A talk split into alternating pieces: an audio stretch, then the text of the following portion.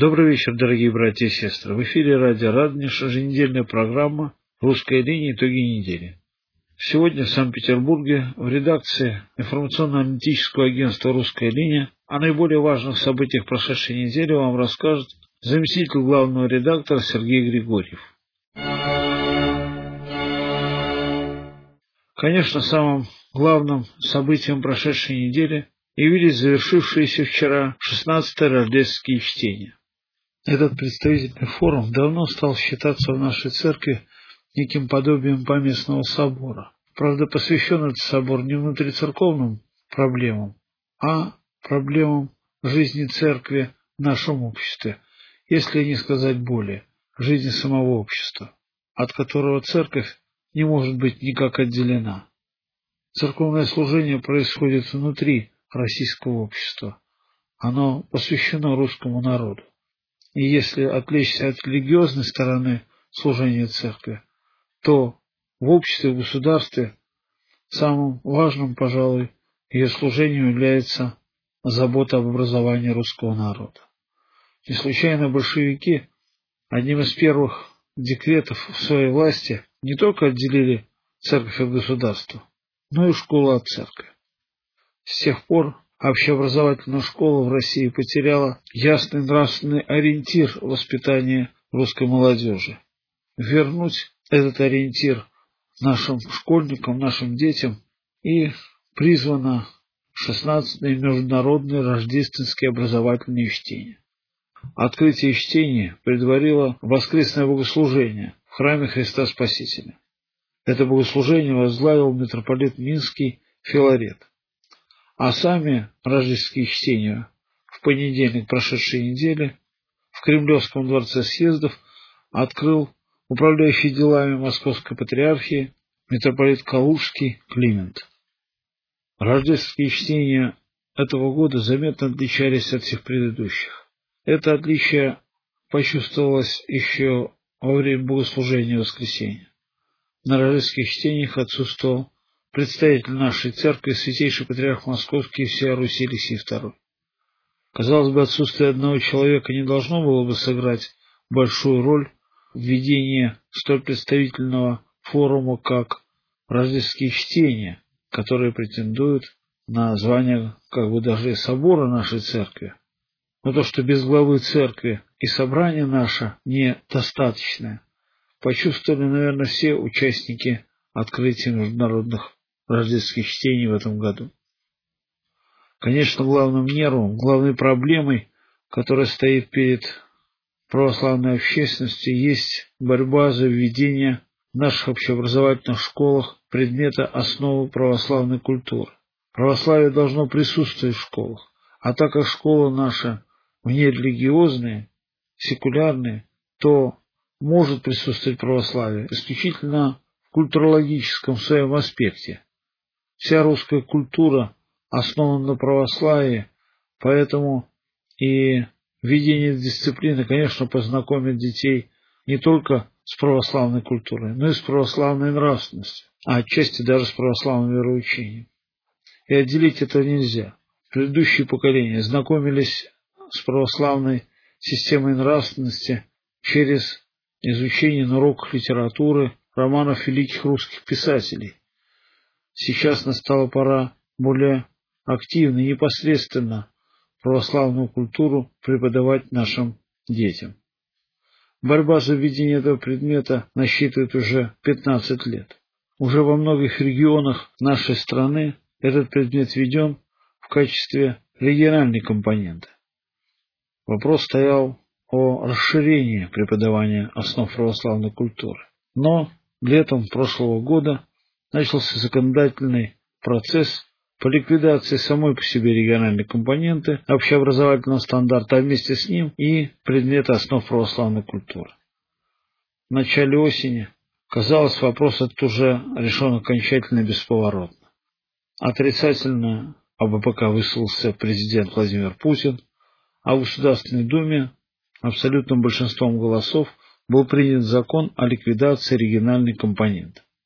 Тем не менее, по прошествии месяца появились сообщения о том, что этот предмет войдет в федеральный стандарт, в качестве духовно-нравственной воспитательной составляющей этого стандарта.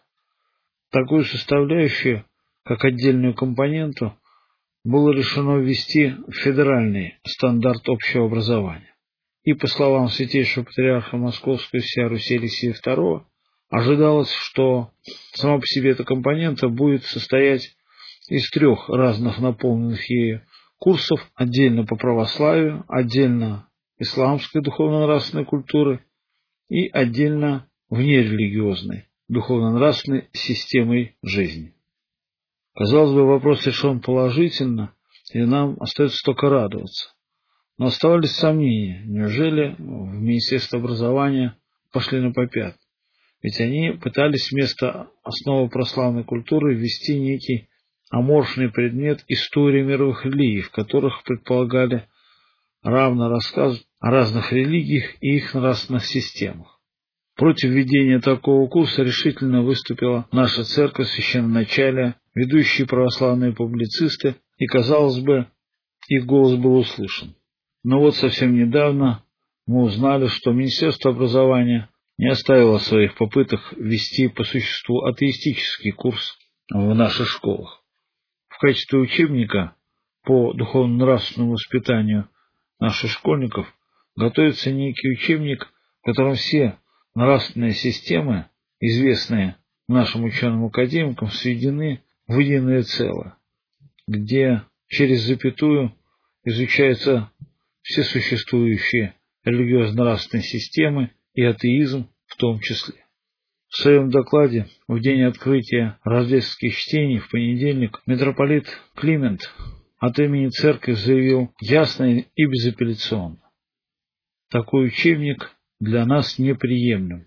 Мы будем решительно выступать против введения подобного курса в наших школах.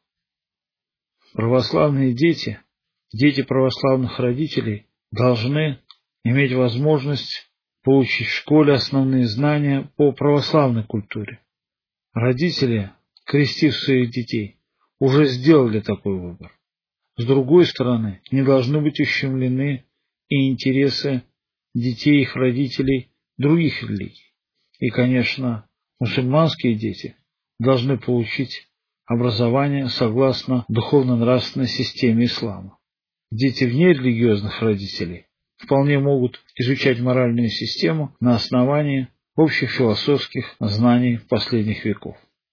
Вслед за выступлением митрополита Климента в трибуне чтений вышел министр образования Фурсенко. И, несмотря на то, что в выступлении митрополита были ясно поставлены вопросы и проблемы в отношении ведения ОПК как самого важного вопроса рождественских чтений, министр образования сумел этот вопрос совершенно обойти своим вниманием и никак не ответил на выступление митрополита Климента. В своей речи министр уделил основное внимание заботе о детях, лишенных родителей. Он высоко оценил приюты, приемные семьи, которые принимают сирот, и призвал оказывать приютам и патронатным семьям всестороннюю государственную поддержку, как моральную, так и материальную. Так, как будто бы и не было в прошлом году законодательной инициативы, фактически запрещающей существование таких приютов и приемных семей. Что же касается проблем духовно-нравственного воспитания и введения православного культурологического предмета в образовательный стандарт наших школ, стало понятно, что вводить курс духовно-нравственного воспитания так, как на этом настаивает Русская Православная Церковь, Андрей Фурсенко не собирается. Видимо, предстоит еще долгая борьба за введение этого курса. На фоне непрекращающейся полемики вокруг введения ПК весьма оригинально прозвучало выступление архиерея Русской зарубежной церкви, архиепископа Берлинского и Германского Марка, который сказал буквально следующее. Я только последние три года имею возможность приезжать в Россию. Мягко говоря, удивляюсь, что все эти три года, а теперь, как я знаю, уже 16 лет, разговор идет об одном и том же, имея в виду долгое обсуждение вопроса о введении в школьный курс основ православной культуры. Я приезжаю из Германии, страны, где не только протестанты и католики имеют свой закон Божий в государственной общеобразовательной школе, то есть, подчеркну, не культурологический предмет, а прямо религиозный закон Божий. Но и мы, православные, совершенно незначительное число граждан Германии, имеем возможность преподавать закон Божий с первого до последнего класса общеобразовательной школы, рассказал архиепископ Берлинский Марк. В то же время представитель РПЦЗ заметил, что у православных христиан в России и в русской эмиграции общие проблемы, связанные с отходом светского общества от религиозных ценностей.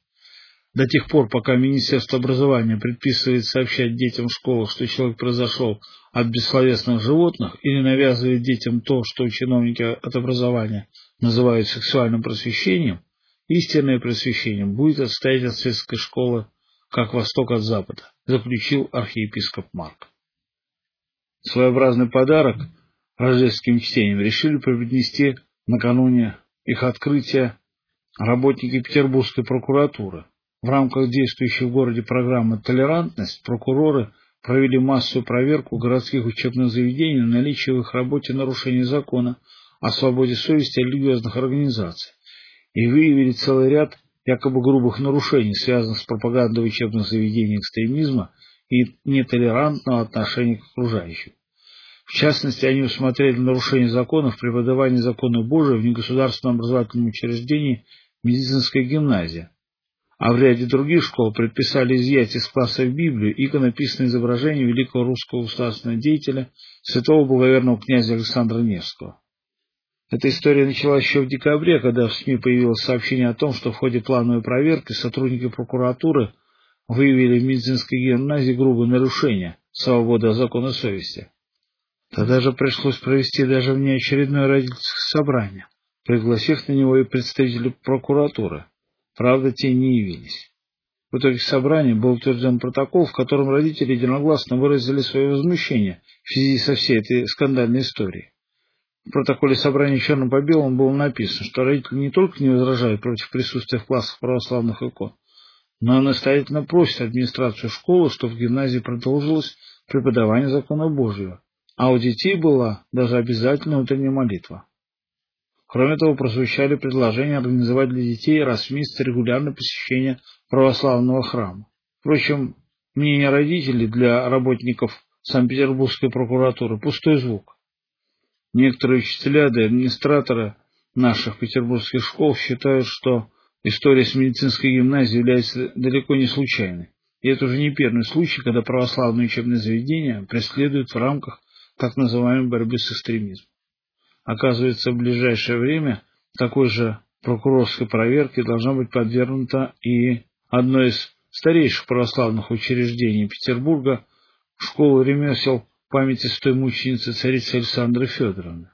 Ее тоже будут проверять на толерантность. Хотя странная такая получается толерантность. Святого князя Александра Невского почитали даже большевики. В то время даже был снят художественный фильм об этом русском национальном герое. А вот современных прокурорских работников коробит одного вида святого князя, спасшего Русь от нашествия наплеменников. К сожалению, российские чиновники не слишком прислушиваются к решениям рождественских чтений. Министр образования не смеет не прибыть, конечно, на них, но в куларах чтения что-то не было заметно большого числа наших чиновников от образования. А жаль, они бы услышали много для себя интересного. 28 января, в день открытия рождественских чтений, скончался предстоятель греческой православной церкви архиепископ Афинский Всеолада Христодул. Он возглавлял греческую церковь в течение 10 лет.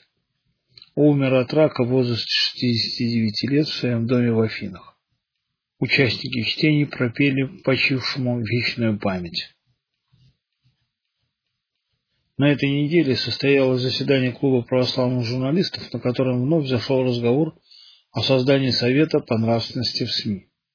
Директор православной и большой российской энциклопедии Сергей Кровец, выдвинутый, кстати, в члены Совета, в своем выступлении на заседании клуба отметил, что главная задача – это создание православно ориентированной культурной среды, поскольку в нынешних условиях законодательство не позволит Совету реально влиять на ситуацию в средствах массовой информации.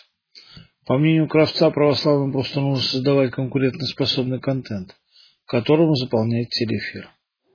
А на взгляд главного редактора литературной газеты Юрия Полякова, одной из функций такого совета мог бы стать разбор жалоб на всякого рода манипуляции, которыми занимаются некоторые недобросовестные журналисты. Частности, Поляков рассказал о своем недавнем опыте участия в одной из телевизионных передач, в ходе которой была выявлена подтасовка результатов голосования зрителей. Известный кинорежиссер, автор фильма «Остров» Павел Лунгин вообще перестал включать телевизор по нравственным соображениям, а потому вполне поддерживает идею создания общественного совета по нравственности. Один из ведущих журналистов литературной газеты Константин Ковалев своем выступлении отметил, что бояться цензуры не стоит, что ее якобы страшный образ формируется исключительно для того, чтобы общество не вмешивалось в деятельность СМИ. А главный редактор журнала Фома Владимир Легоида заметил, что говорить о какой-либо цензуре вообще бессмысленно, если не будет такой функции, как предварительный просмотр. Известный продюсер, народный артист России Николай Бурляев начал свое выступление с того, что подчеркнул, что он в свое время много натерпелся от цензуры. Фильмы с его участием долго лежали на полках и не имели доступа к зрителям. Но тем не менее он выступает за введение цензуры на телевидении. Главный редактор русской линии Анатолий Степанов напомнил, что общественный совет по нравственности будет иметь авторитет только тогда, когда в его состав войдут известные авторитетные в обществе люди, такие как, например, режиссер Никита Михалков, ректор МГУ Виктор Садовнич, митрополиты Кирилл и Климент, писатель Валентин Распутин. Только в этом случае Совет сможет стать влиятельной силой. В заключении заседания участники клуба в очередной раз отметили лучших авторов и лучшее издание минувшего года. Журналистом года был назван пресс-секретарь Украинской Православной Церкви Василий Анисимов. Золотым пером года был назван председатель миссионерского отдела Иркутской епархии наш постоянный автор протерей Вячеслав Пушкарев. Лучшими изданиями названы Общенациональный русский журнал и Трибуна русской мысли два украинских издания «Летопись православия Запорожья» и «Христианская семья из Ужгорода», а также московский журнал «Наследник». Специальными дипломами были отмечены такие православные как протерей Николай Артемов, Русская зарубежная церковь, Петербургский протерей Геннадий Головолов, протерей Эндрю Филлипс из Лондона и обозреватель Раднежа Сергей Худиев. Открытиями года клуб предложил назвать журналиста Надежду Орлову и заместителя главного редактора русской линии Александра Колышкина. Городостроительная комиссия Приднестровского города Бендеры, которая в августе этого года отмечает свой 600-летний юбилей, предварительно определила место установки памятника почетному гражданину города генералу Александру Лебедю. Памятник планируют установить в начале мая этого года в сквере на выезде в Бендеры со стороны Тирасполя. Инициатива об установке в городе памятника генералу Александру Лебедю принадлежит организации «Честь Родина», созданной в свое время по инициативе самого Лебедя и поддержана городскими общественными организациями. Александр Лебедь в 1992 году принял командование расквартированной в Приднестровье 14-й российской армии. По распространенному мнению, именно решительные действия генерала Лебедя остановили Приднестровскую войну и обеспечили 15-летний мир на берегах Днестра. В 1992 году Лебедь был признан человеком года в Приднестровье.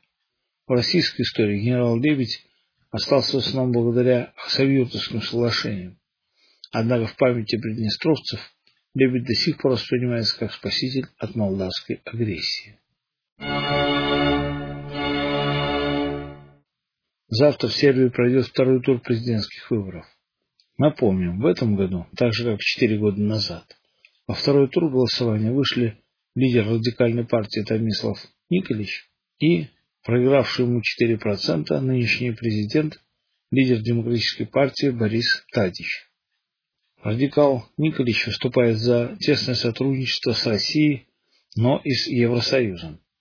Я полностью открыт для сотрудничества с ЕС. Я не ставлю никаких условий, кроме одного. Косово и Метохия должны оставаться в границах Сербии. Отметил Николич, добавив, что подобные условия ставят и большинство граждан Сербии. Лидер радикалов подчеркнул, что спокойно ждет второго круга выборов и уверен в своей победе.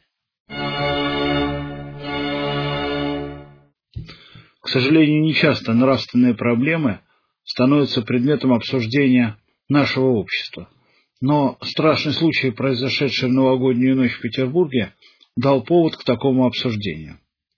Мужчина забил до смерти педофила, застав его в процессе изнасилования своего пасынка. Сам он рассказывает об этом так. Когда в новогоднюю ночь я не обнаружил ребенка во дворе, пошел по тем местам, где он обычно гуляет. Нигде не найдя его, вернулся в подъезд и увидел страшную картину. Мой сын лежит голый, а это животное со спущенными штанами на нем, и оба не двигаются.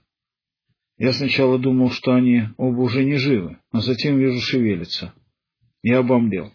А когда сын открыл глаза и разбитыми губами прошептал Саша, у меня руки опустились. С одной стороны радость почувствовал, а с другой ярость.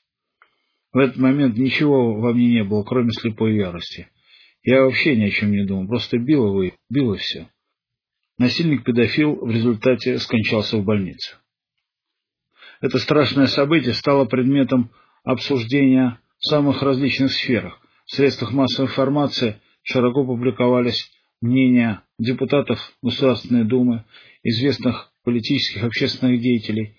Прокомментировали это и известные в России православные.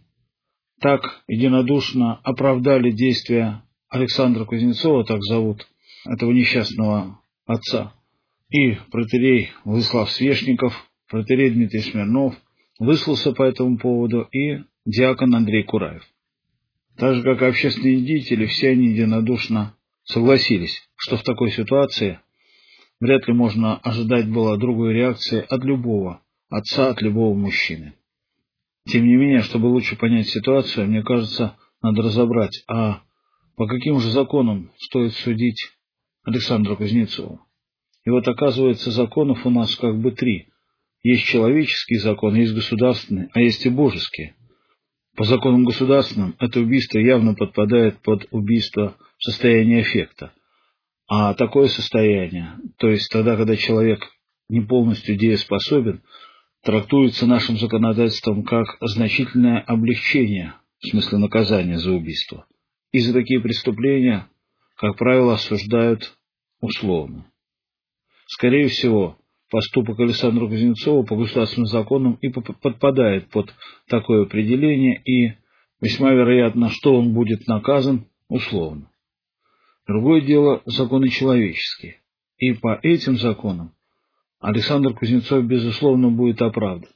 Кого не собери присяжные заседатели, я не сомневаюсь, что по законам человеческим каждый оправдает поступок Александра Кузнецова. Но есть законы божеские, которые запрещают убивать людей. И что произошло? Стремление пресечь страшный грех, который совершил педофил над ребенком, Александр совершил собственный грех, забив того до смерти. По законам божеским ему следует покаяться и, наверное, получить у духовника соответствующую его несдержанности эпитимию. Надо сказать, что и сам ненамеренный преступник именно так и относится к своему поступку. Он сказал, что случись со мной такое снова, я постарался бы сдержаться. В этом и есть покаяние. Тем не менее, вся эта ситуация показывает и другое. Наше общество глубоко отрицательно относится ко всякого рода извращениям, и несмотря на то, что с экранов телевизоров нам регулярно прививается безбрежная толерантность, общество наше продолжает оставаться в целом нравственным. И об этом говорит реакция на события, происшедшие в Петербурге в новогоднюю ночь.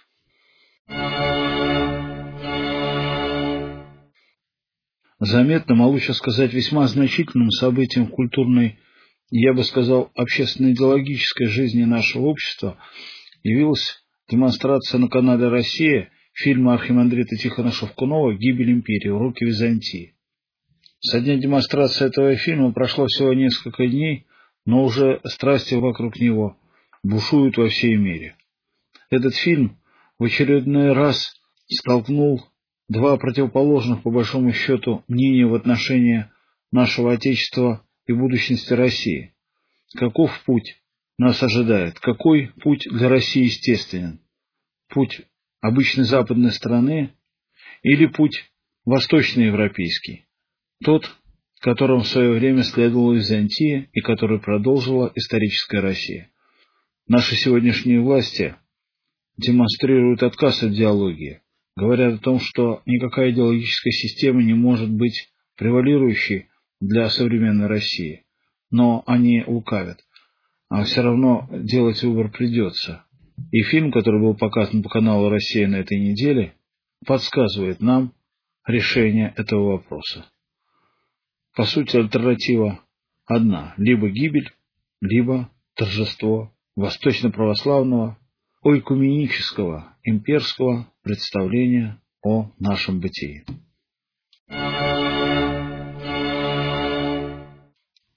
На этом наша передача подошла к концу. Сегодня о наиболее заметных событиях последней недели вам рассказывал заместитель главного редактора «Русской линии» Сергей Григорьев. До новых встреч в эфире. Всего вам доброго. Спаси Бог.